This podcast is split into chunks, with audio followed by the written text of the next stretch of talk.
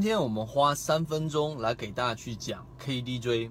KDJ 是一个非常原始的一个传统技术指标。然后呢，在如果经历过零八年的、零七年的那一波市场，然后呢，市场冲到了六幺二四，然后呢，甚至于往下打的过程当中，在零八年啊打到幺六六四，依旧还是有人在下单边下跌的行情里面依然是能够赚钱。为什么？其实他们更多的就用到了技术指标里面的 KDJ。今天我们就来讲一讲关于 KDJ 的一个简单的一个使用，并且是最具有实战意义的。首先，KDJ 它是一个源自于期货的指标，然后呢，它的操作更加倾向于短线，它有别于 MACD。MACD 呢，它就是啊偏中线，所以它比较迟钝。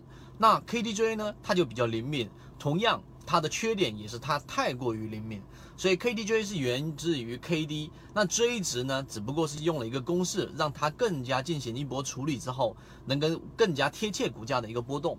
所以 KDJ 呢，往往是用于啊做个股的超买和超卖的一个判断。那么这个使用技巧呢，最常规的就是当 KDJ 的这个 J 值大于这个八十的时候，就处于超买啊。但当它这一种跌于到这一个二十以下的时候呢，就属于超卖，这是最基础的一个理解，这是第一个使用的一个啊基础。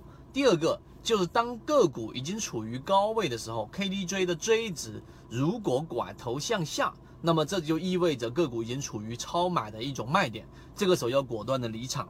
那因为它过于灵敏，所以呢，它你要去使用好 KDJ，你要避开一些情况。首先，第一个避开连续盘整。也就是个股的波幅是波动的这个幅度是很小的，那么这样的个股你要避开掉，这是第一个避开的方式。第二个避开的方式就是你可以选择通过周线和月线，尤其是月线。月线的话呢，当这个追只要改变方向到八十以上拐头向下，那么这就要果断的去离场了。月线可能今天的分享就到这里，炒股要理性，吃鱼身中间部分，不要鱼头鱼尾都想吃。想要系统的学习，可以邀请加入到我们的实战圈子，B B T 七七九七七，一起进化学习，帮助你用模型筛选出优质的标的，并且避免买卖点的问题以及追涨杀跌带来的风险。更倾向于做中线，这样就可以规避掉我们所说的这一种啊日线级别的，或者说是这一种太过于频繁交易的一个缺点。这是 K D J 的第二个使用技巧。第三个 KDJ 的使用技巧，当然反之也是一样的哦。当个股在八十以上的时候呢，出现一个交错，那么像这个死叉，那追值往下交错的时候，它可以选择交错 KDJ 的这一个 K 值和 D 值啊，形成一个交叉，也是一个波段的一个卖点。也可以是从上往下交错八十这一个横轴，也是一个卖点。那么这种操作的话呢，往往是可以把个股卖在一个比较高的一种位置。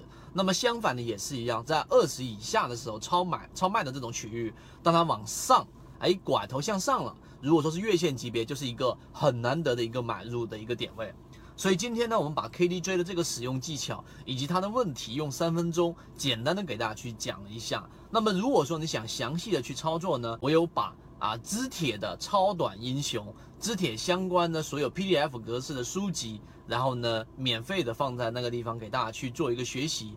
其实最简单的，在我们直播过程当中，我们就是希望能够把一些实用的、有效的技巧分享给大家。如果说你想去学习好 KDJ 这一个短线使用技巧，你可以去看一看支铁，因为支铁的经历在这个地方上，我就不用过多的去阐述了。如果想做短线，可以从这个角度去进化一下。今天讲的是 KDJ，希望对你有所启发。好，各位再见。